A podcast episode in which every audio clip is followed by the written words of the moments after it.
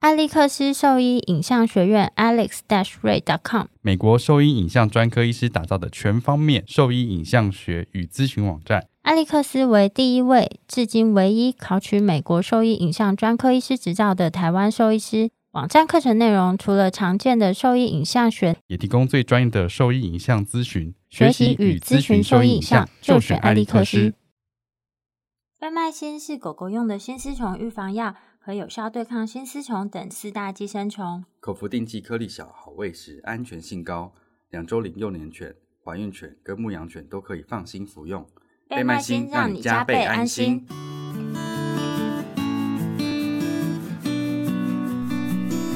你现在收听的是 Wonder Vet Talk 超级好兽医的闲聊时间，我是兽医师林哲宇 Steven。我是兽医师肖慧珍，在这边我会用轻松谈论的方式带给大家一些简单，而正确的小动物相关资讯，也会和大家分享一下兽医师日常发生的有趣事情。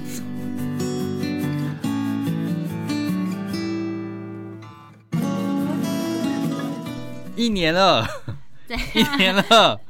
还背不起来，对啊，我会真想，的没想到一年过去的这么快，你知道为什么会发现是一年吗？因为是你生日啊，哎、对， 我就知道啊，你每次都要这样子讲。没有啦，是刚好发第一集的那一天日期就是我生日当天，真的、哦，对，恭喜然后恭喜！明天就是我生日了，所以就一年了。但大家听到的时候，应该就过了这个时间了。没关系，你还是可以祝我生日快乐。如果你有听到这一集的话，然后我们做了几集，我们有分 EP 的话，大概是六十八集，但是有一些特辑是插播，没有被分到这个集数，所以其实有八十集耶，其实非常惊人，一年做了八十一集。开始超疯狂的，一开始还想说一周一定要放两集我，们那时候是一周二更，为什么这么疯狂？而且那可时能候我就就录，而且你知道我们那时候录是有一个存量的，我们那时候存量是至少有八集，因为我们一周要二更 啊，就八集其实也不是很因为多这，样就是我们每周都有录的情况下，维持可以有八集的存量。那时候都很辛苦，那时候都是全职工作。哦，没有，那时候你没有在没有上啊班，那时候我在休息，哦，所以我才有对对办法很认真的准备这些计划。难怪那时候你很疯狂的说一周要两根，然后我就有点痛苦，我就跟你说不要一次放那么多，没有那么多人要 听，然后你就说不行，我们要流量冲垮这个。就是要要多有一些新的东西，他们才有办法有东西听啊， 我那时候觉得压力好大，所以我们才有办法很认真的去准备这些东西啊。不过我们那时候录很快、欸嗯，因为一开始。很多东没有西想讲啊。对对对，因为在开始录之前，其实就想了很久。 哎、其实你知道，我到现在还有印象很深刻，是我们一开始录的那六集，我们那时候还想了中秋节要讲什么，结果这次中秋节也没有讲那些东西。那时候中秋节决定要讲什么我，们不是说讲那个什么禁忌症啊，然哦后，跟什么柚子皮啊，哎、那我们没有然，后还有我们讲的禁忌症是指说医院的禁忌，那个没有放吗？好像没有哎、啊，真的假的？没有吗？我看一下，太久了。医院的，啊，我知道那个是因为那时候录太多次了， 因为一开始我们在试录的时候就想了很多个题目，然后那时候一开始录就觉得哎、很开心，这些都好想要讲，就录太多次了，后来讲的很生硬，因为已经笑不出来就了。笑不出来，我觉得有时候蛮佩服老师啊，或是一些演讲的人，他的就是笑话可以讲百次。 但他都自己都觉得蛮有趣。可我讲第二次、第三次的时候，我已经没有办法了。我现在记得我们那时候讲，第一个是凤梨酥这件事情，嗯，然后芒果这个事情，然后你讲了碰碰的事件，哦，对耶，后来就不想放，因为觉得收音品质可以的，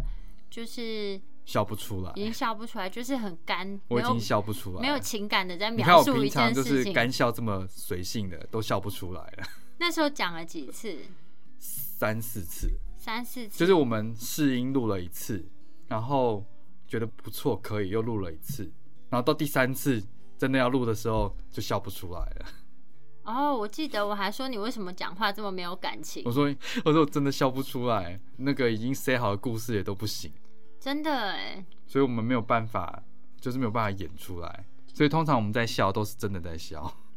然后就是流量啦，其实很谢谢，在这一年中其实都慢慢的有在成长，就很感谢支对啊持我们的朋友，谢谢大家就是喜欢听我们讲话，然后我们现在目前就是可以看到大家喜欢听的集数前几名。哎、那时候呃，因为我们一开始不太会用这些东西嘛，所以就放在不同的平台上面，嗯，然后收听的次数还有订阅的人数，其实都那个数据都不是很完整。哦然后对啊我们是到比较后期才把它搬到一个就是平台，它可以帮助我们统计收听的人数，嗯然后可以看到订阅的人，然后那时候就才觉得，哎、自己在做这件事情好像稍微比较有成就感一点。一开始都觉得有点茫然，就想说，怎么听的人这么少？还是真的有人在听吗？ 对啊，因为一开始看那个统计数据，其实像 podcast 这个啊，在去年的时候，他们有一个很制式的，就是可以知道收听的人数数量。然后还有就是订订阅阅的的数量数量，不是每一个呃平台它都可以有这么完整的数据，就没有这么多整合。所以你嗯例如说你是用 Castbox 听的，它的数据可能就不会过来，或者是你用 Apple Podcast 听的，那我们可能之前就看不到。对它完全看不到，对啊，就所是以只会有一些很模糊，不太知道怎么样去分析的数据。所以一直不知道到底有多少人在听。嗯然后后来搬过来之后，比较真的可以统计出来说，哎、这一集的播放次数可以到多少？所以现在其实后面增长的速度还蛮快的，嗯就是现在一个月应该是有就以订阅数来说的话，大概收听率是八十趴，八十趴哦。嗯，有百分之八十。大家这么支持、谢哦，谢谢谢。谢谢谢谢到底都是谁？应该是很喜欢听我的笑声吧。 第一名是那个啦，我们跟商浪他们做的那个活动——百鬼月行的活动，就是上前几个月的。因为这个可能有在其他平台有做一些推广推广，所以收听数量是比一般的多一嗯些，大概多两成左右吧，哦，差不多，嗯差不多，多两成。嗯，那第二名是好读书的 EP 十二，是高血压的治疗指南，所以相信听的是医生比较多。但是这个是就比较后期的数据啊，因为哦我相信早期，因为我们以前有访问李俊生医师啊，还有周伯彦医师，嗯，那他们的那个集数其实收听数据，我想应该都会还不错，只是说那是早期的资料，然后他搬过来之后。其实就没有办法看到旧的那些收听数目。对啊，不你然去我想嗯声医师的部分是神经的疾病的，其实我觉得蛮值得回顾的，因为那时候真的很难得可以邀请到学长来跟我们分享这么多东西。对啊，因为平常就只能去听演讲的时候才有办法听到他能够分享这些东西，嗯而且通常是比较制式的，没有办法一直问问题，很难得可以有一些闲聊跟知识的东西都在里面，而且那是我们第一次做访谈，对不对？对，学长真的是就甘心欸呢。像神经专科医师李俊生医师跟我们一起访谈的那个集数是二九三十三一这三个集数啦，嗯所以如果有兴趣的话，可以再去重复听这三集。嗯，或然者后你是比较后面加入的话，你对神经疾病比较有兴趣，想要知道，比如说老年狗的一些神经问题啊，然后或是瘫痪无力的一些疾病。嗯那其实，在这三集都可以找到答案。哎、我跟你讲，我现在点进去，我发现一个很大的状况，什么？就是你少打一些字，我看了觉得很不顺眼。你到时候再补啊。好好好，然后周伯彦医师，台湾第一个外科专科医师，那他跟我们讲的主题是，应该是蛮多人想知道，例如说膝盖骨异位的手术，然后十字韧带断裂的治疗，还有一些干细胞治疗和骨关节炎的治疗这些东西，其实都是平常现在老年犬比较常遇到的一些问题。然后由他来说的话，其实都是给比较多新的资讯跟新的治疗概念，所以这个集数是三十八、三十 九、四十。啊哎，怎么会有只有哦？还有四十二，因为中间有插播一集嗯的，中间有所以插播一集所以它是三八、三九、四十、四十二这四个集数，所你刚以就刚是不是觉得我掉帧了？ 对啊，你在干什么？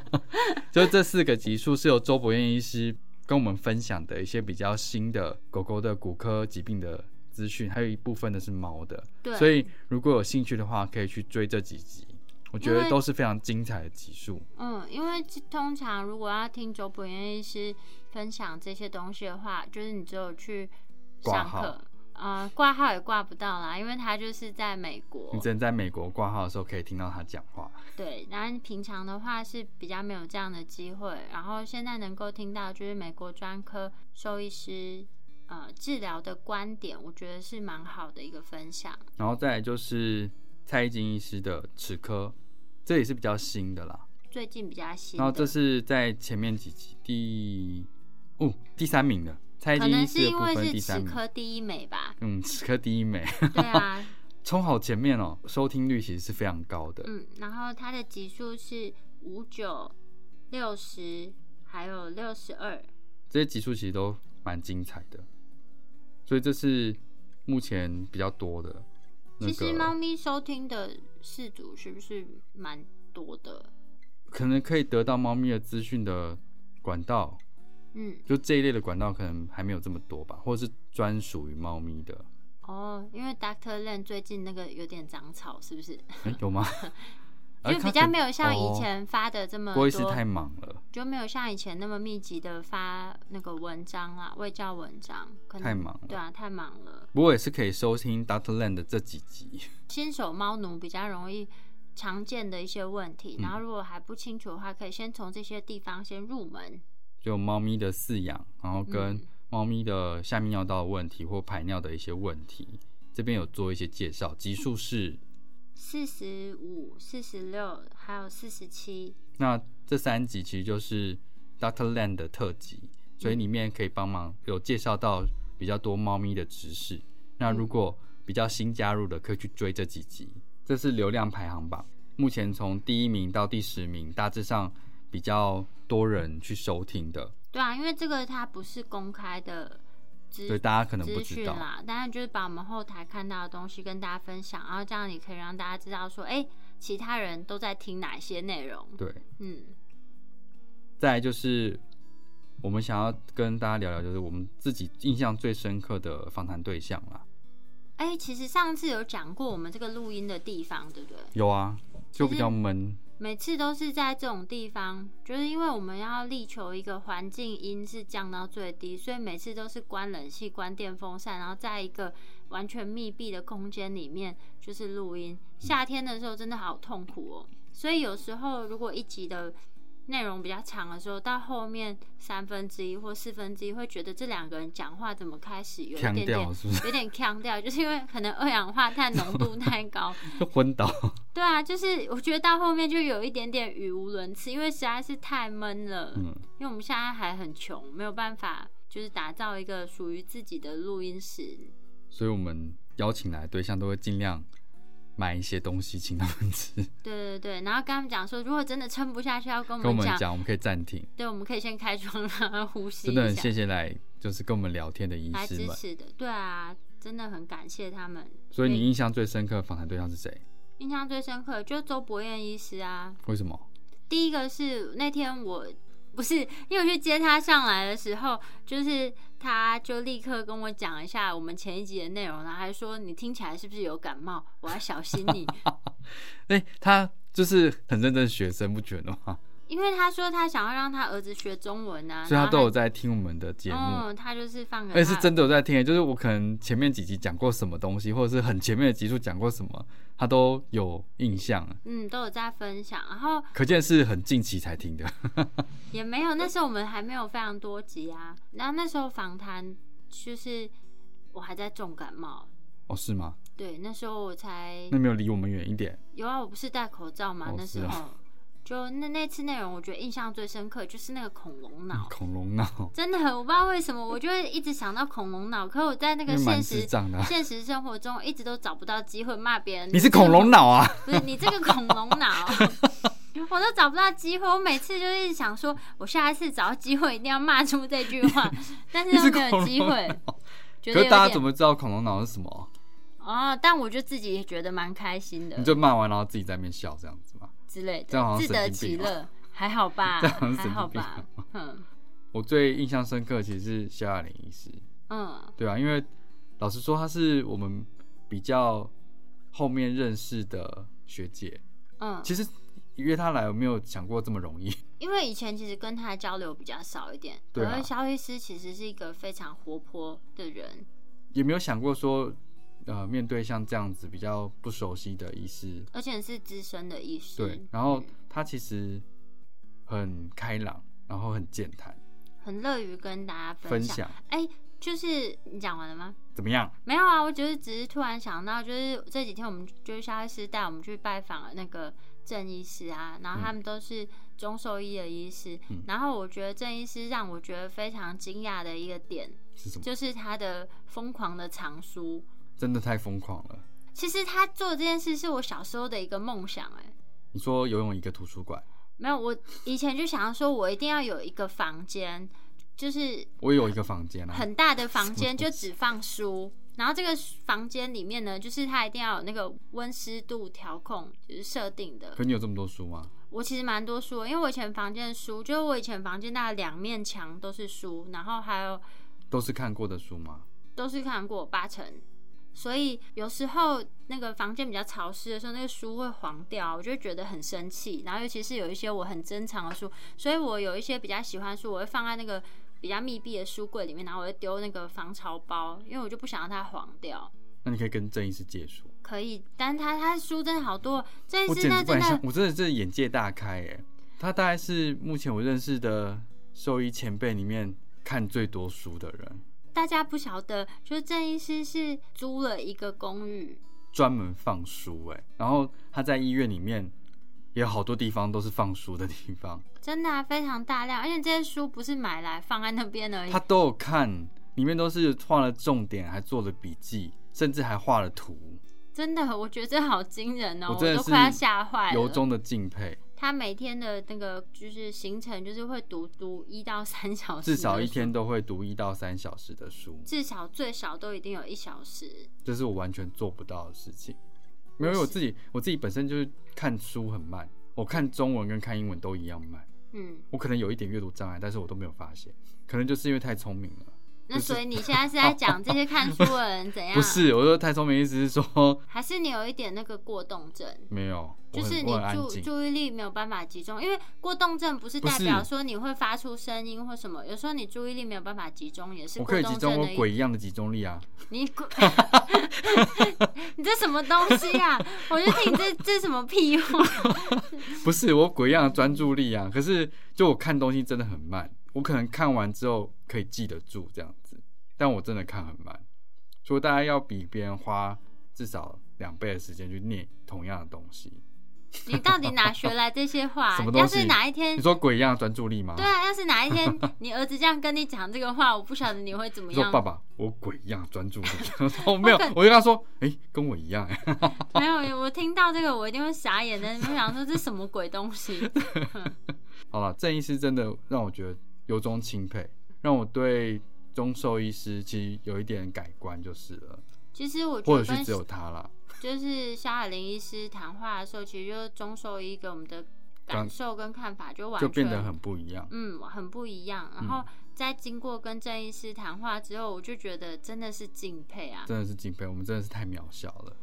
我们自称西医嘛，我们西医看的书还没有他的多，他念的原文书跟一些那个西医的医学书都比我们多太多了。而且他是整本读完，对，真的是学识太渊博了。吓坏我 了。所以有有机会还是可以试着找他来聊 聊，我觉得就是可以带给大家耳目一新的观念。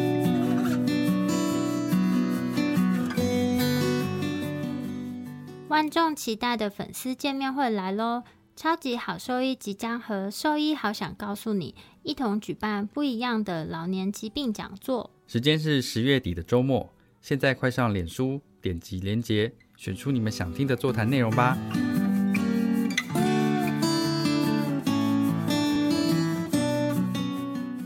再来是印象最深刻的主题是什么？我先讲我的好了好，。你先讲你的。我印象最深刻的主题当然就是宠物沟通啦。其实那一集我觉得内容其实是非常有趣，但是那一集为什么印象深刻的原因是我们的收音收的很差，因为你按错地方我好了，像按错键还是接错地方，所以那嗯收音全部都是用电脑收音。就不是用那个麦克风收对音。，可是反而那一集的收听的数量还蛮多的，可能很抱歉是让大家忍受这么差的音，可能嗯声是音那个大家比较想知道，就是兽医师对宠物沟通的看法吧？是不我是？那这一年来，你对宠物沟通的看法有改变吗？ 没有。我有一些新的想法。好，你说。没有，我在想说，为什么大家对宠物沟通会这么执着、这么相信，但是对医生却一直都抱持着怀疑的态度？那你的你看法觉得呢？？我觉得就是我觉就得，我觉得感觉第一个是医师就是会稍微有一点距离嘛，然后觉得对饲主来讲啊，嗯就是宠物沟通师，它就是一个媒介，它帮助你跟你的动物就是对话，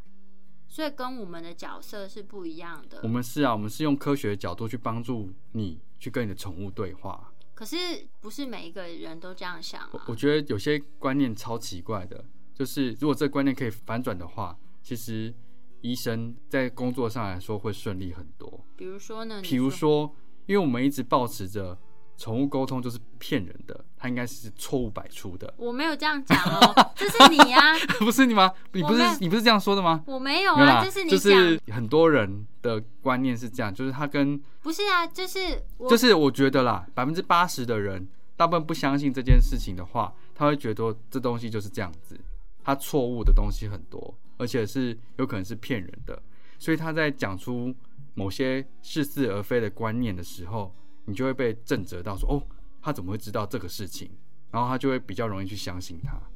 但是他对医生的期待是，医生应该要什么都知道，医生应该讲出来的东西都是对的。所以今天当你有一点点错的时候，你就会被挑出来讲。嗯。这观念是不是大概是这样子？你会觉得说医生应该要是对的，就是医生就不能有任犯何错的犯错。但是宠物沟通师可以，他可以但胡说可八是道。，可是我觉得他们不会有这种感觉啊。而且，其实对我来讲啊，嗯我觉得宠物沟通这件事情啊，我嗯个人是不排斥。我意思是说，对我来讲，我觉得宠物沟通啊，它其实，尤其是像那个肿瘤科医师啊，我觉得他是除了肿瘤科医师以外，他用另一个角度，就是给饲主一些安慰啦。因为我觉得，当我可自是我己觉得的动物要离开的时候啊，就的确会想要知道说，诶，他是不是还有什么想讲的话，或者是他想要表达什么？可是我觉得，如果是就这个出发点来讲的话，我觉得宠物沟通是好的。就我觉得这它一个程度上算是。嗯，心心灵灵慰的藉心灵的慰藉可或是心灵的出口。可是我觉得，如果它凌驾到，比如说医疗的决策上面，或是说它给了很多决定性的意见的话，他不喜欢吃药，这种我就会觉得很他要说他得不要吃药之就是类通的。常他们会给这样的做法，可是我觉得这样子是，我会希望他是更有根据一点。如果他今天能够讲到说，狗狗说它因为什么一些问题，他不知道啊，因为狗狗自己不知道啊，他怎么可能讲出这个问题？对，但我意思是说，我只是一个桥梁媒介而已，他不知道，所以我讲出来就是这样。就是如果他能够给一些这样子的东西的话，我觉得我就是很愿意相信啊。但是如果他就只是讲这些就是纯感受性的东西的话，我就觉得就我只是帮狗狗表达它的感受啊。你现在是在演哪一出 啦？我他的觉得感受你就是角这色样一直子啊变来变去，我好累、哦。但通常他们感受就是这样子啊，因为他就是那那你说那桥梁，就是他他是可以，比如说他们说什么连线沟通嘛，所以他就哎、诶连上线了，所以说他表达出来就是他的感受啊，所以他口音都是娃娃音啊，有吗？就是讲话都是小孩子口吻啊妈妈你好棒这样之子类的，他不会说你好棒，啊哦，没有，我只因为我没有小孩啊，所以我就先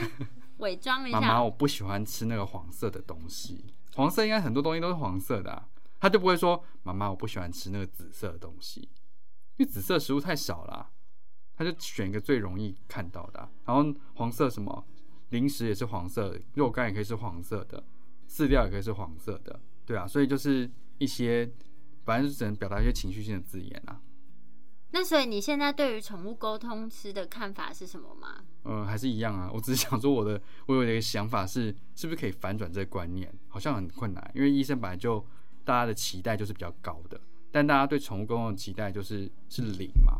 所以它有一的时候你就觉得哦好棒哦，但是你对医生期待是一百，所以它变成九十八的时候你就说嗯不行，怎么没有一百对分？不行，嗯是不是这样子？我我是一直以来对这个都是很所以你觉开得放宠的物沟通态。师也是零，呃，我没有什么看法，我就觉得就是没有期待嘛？我觉得如果我的宠物离世，我很悲痛的时候，的确会有觉得，嗯、如果是有一个这样沟通的桥梁，我会觉得是舒服的啦。我是从这个角度去帮他们思考。 那你找算命师就可以啦，反正都是灵体嘛，为什么一定要宠物沟通？我今天找算命师就好了，他们分科没那么细吧？你说分 就是人类跟那个 对啊，有那么细吗？呃哎、但是你知道宠物沟通师的证照啊？你知道你只要花那个一万块不是不是，网络上有线上课程，甚至英国还是美国，那他们只要付十五块美金就可以有这个宠物沟通师的认证。COVID nineteen 的关系，它有一度还特价，好像是十点九九美金。好棒哦！我有传给你啊，你没有要理我，我有看吗？我可能没有点开，你没有理我，我还传了好几个给 你。 真的、哦，你好过分哦！还是我们一起打一个那个证照，也可以啊，我以后那个反正才十学块美金，学十五块经美历金，，现在不知道过那个 COVID nineteen 之后，他还有好，我没有一们个顶特多十五块美金嘛。可以。好啊，那我们来拿这个证照，以后你的学经历就下可以，次我们拿到我们就秀出来。 好哦。对，所以就是我是觉得一个这么容易取得的东西，然后它又没有给你很多科学的数据的时候，我对它的可信度就会存疑啦。好啦，我觉得你可以去找算命师啦，算命师，对啊其实算命师他们也是看，因为你他是看，我觉得算命师的话，他紫微斗数这些东西啊，他其实是要念一些书的啦。然后人的东西、人的命盘、人的个性，这东西都比较复杂。那动物，他说动物灵相对比较单纯嘛，嗯所以能不能够帮他表达，我觉得一定是可以的、啊，没有什么行不行了。嗯，所以你可以找算命师喽。我觉得有时候你在讲这些话的时候，因为从这个 podcast 听起来看不到你的表情，所以怎么样？有点不太明白你的立场。我的立场就是可以找算命师。哦，好， 对，我相信他们都很乐意的。这是我印象最深刻的主题啦，我印象最深刻的就是宠物安乐死的议题啊、这也是我们比较容易遇到的啊、对啊，而且我就是三不五时就会遇到像这样的议题。我觉得就是因为最近我朋友传了一个截图给我，反正就可能是一个外国的医师内文，就把它翻译成中文啦。然后那中文里面呢，就写说，就是呃那天问了我的兽医朋友，做这一行最辛苦的是什么？然后他说是在帮宠物进行安乐死的时候，因为有九成的饲主都不忍心在病嗯哦房，这中、我看到哎、看着它进行注射，嗯所以宠物在世上最后一刻，其实都在焦虑的寻找主人的身影。那这件事情常常令它感到崩溃。这个不就是有点拟人化跟投射了吗？嗯，我觉得答案是是也不是，因为我之前其实就有看过，就是像癌症的一些文章里面啊，其实就有讲到关于这一段东西。然后它其实里面就是像癌症，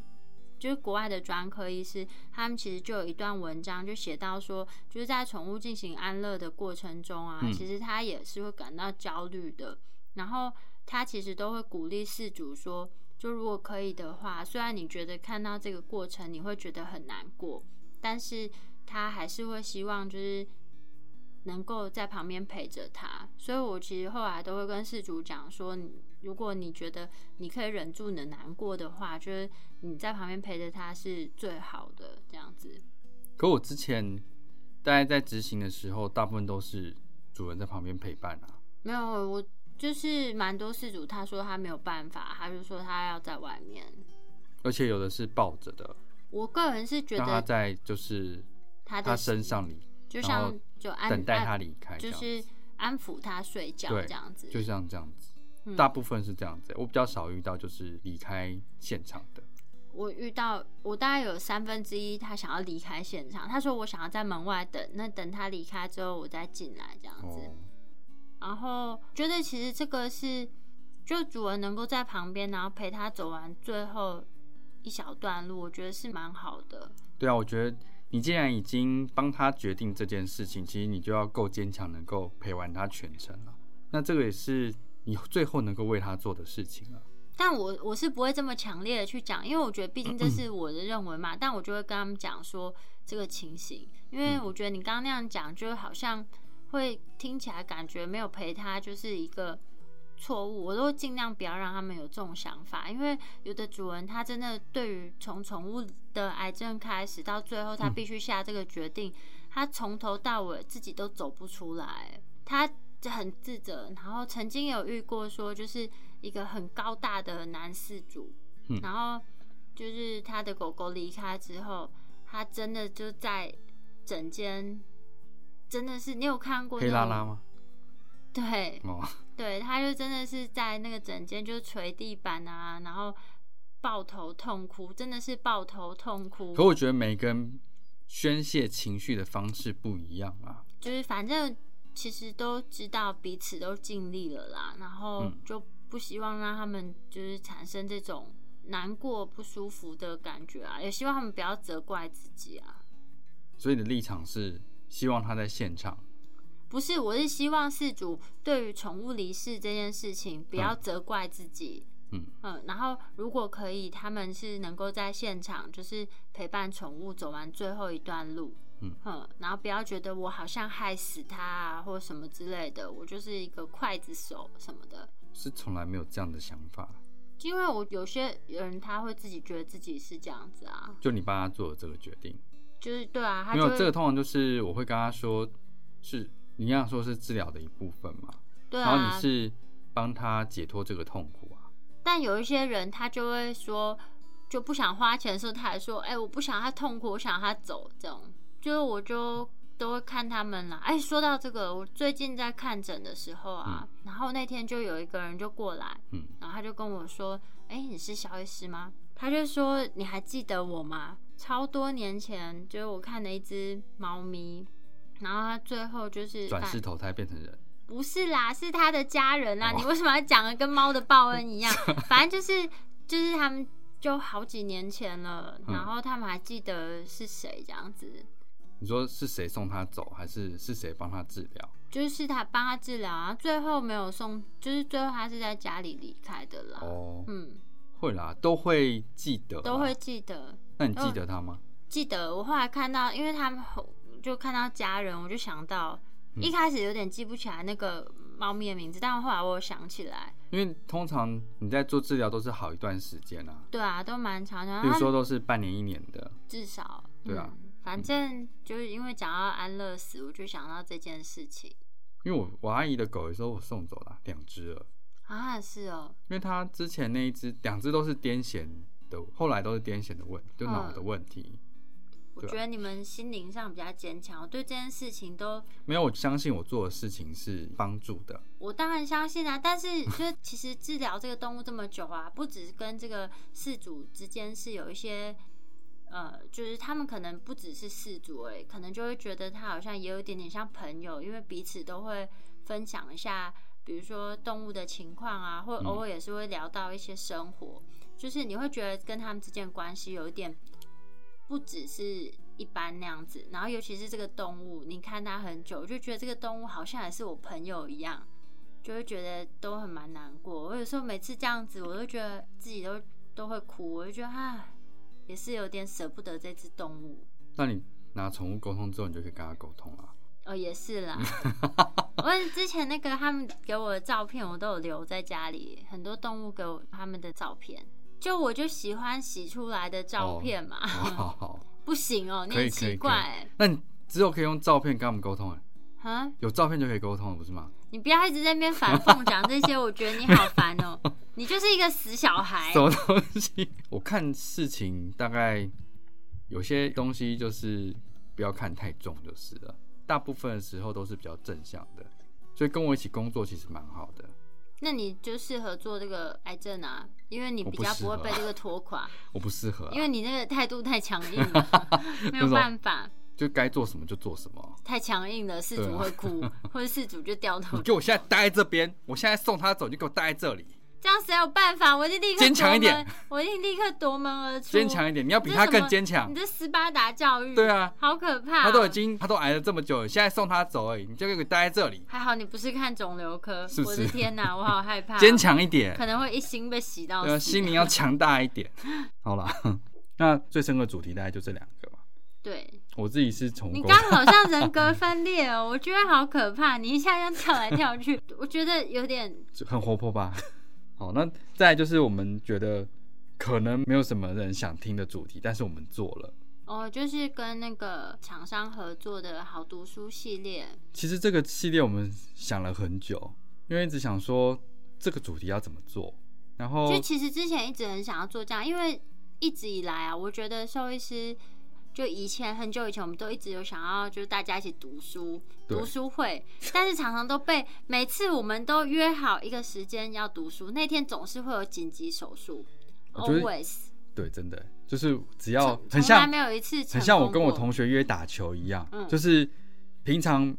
不约的时候天气都超棒的，嗯然后啊最近都没什么事，天气又这么好，来我们来约打球好了，立刻下雨，之类的，就永远都没有办法我出记去打得球。好几次，我们不是在做什么骨折啊，或是我记得有一次最夸张，那天是那个内出血，我们还自体输血那一次，就有一只狗从楼上被推下 来，谁会想到他从楼中楼掉下来就变这样子，对啊，然后我们从读家书里的二楼掉下读来？书会又再度暂停，我们所以那我们后来就放弃对了。后来就想不行，我们要休息一下好了。对啊，所以就是这次能做这个主题，我觉得是蛮好的。对啊，就是所以我们其实一直有在思考说做这个主题的东西，